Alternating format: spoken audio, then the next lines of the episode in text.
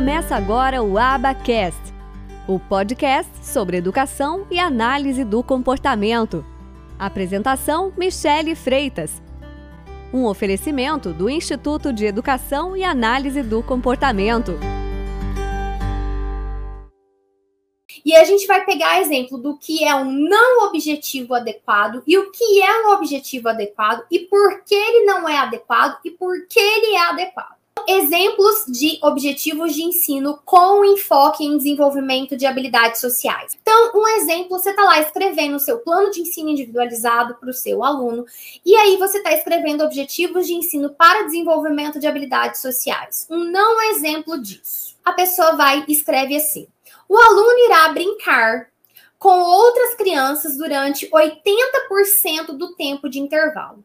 Esse não é um objetivo apropriado que segue aqui as orientações que nós estamos falando dentro dessa aula. Por que, que ele não é um exemplo?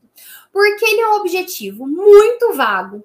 Diferentes indivíduos, eles têm diferentes significados do que, que seria brincar de forma adequada, de forma apropriada, do que, que seria brincar tá? Então, assim, às vezes Maria vai entender brin uma brincadeira como brincar. Pedro não vai entender essa mesma brincadeira como brincar. Vai entender de uma forma diferente. Então, não segue as orientações do que nós estamos fazendo para se elaborar um objetivo de ensino. Ele precisa ser preciso, ele precisa ser claro, ele precisa que duas pessoas, três pessoas, quatro pessoas olhem e entendam o que está acontecendo.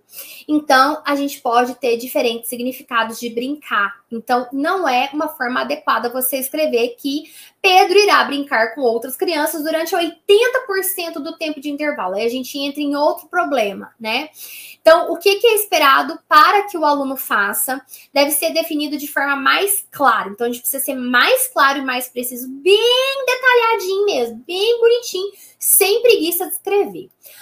Registrar os dados em forma de porcentagem de tempo também pode não ser possível dentro da realidade do ambiente. Aí vem aqueles loucos, muitas vezes, por dados, pessoas muito rígidas que precisam fazer um treino de flexibilidade psicológica, colocar a terapia ou treino de aceitação e compromisso na vida delas e treinar essa flexibilidade, porque são pessoas loucas por dados e são muito rígidas. Acham que as crianças, que a escola, que a terapia são seus laboratórios. São seus laboratórios. E escola não é laboratório, criança não é rato nem pombo.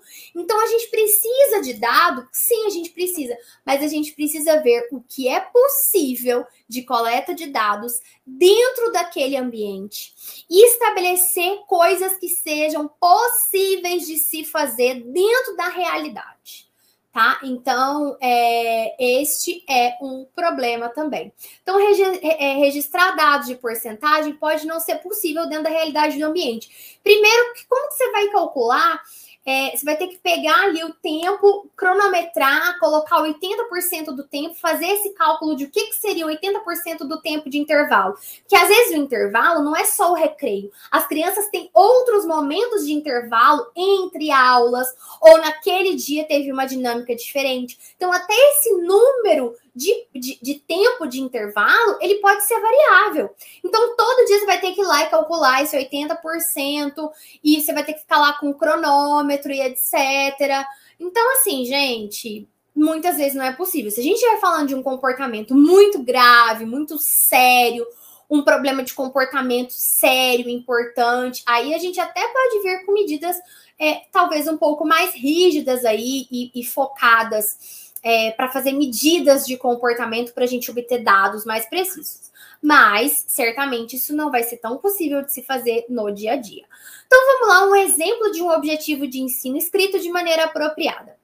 O aluno irá responder. A gente chama de aluno, tá, gente? Não quer dizer que, ah, então isso aqui é para professora, eu sou fonoaudióloga, isso aqui não é para mim. Não, gente, não é sobre isso, tá? Na análise do comportamento, a gente chama de aluno ou cliente, tá? Então, mais uma vez, vamos calçar as sandálias da humildade, trabalhar com os nossos próprios egos. Então, por isso que aqui eu utilizo aluno, tá bom? É, então, o aluno vai responder a pelo menos um pedido para brincar de um par durante cada intervalo, respondendo, seja com verbalizações, ele vai fazer alguma coisa, ou seja, ações, ele vai até a criança para brincar com ela, tá? Positivas por cinco dias consecutivos. Isso é um objetivo que atende aos critérios que a gente falou aqui. Tá? Então, por que, que é um exemplo? A expectativa aqui do que, que é esperado para que esse aluno faça, esse sujeito fala, faça, e eu não estou aqui utilizando o termo criança, porque isso aqui vale para qualquer pessoa, para qualquer pessoa que você estiver ensinando, a expectativa é que ela é específica, ela pode ser observada, ela pode ser medida por todas as pessoas da mesma maneira, tá?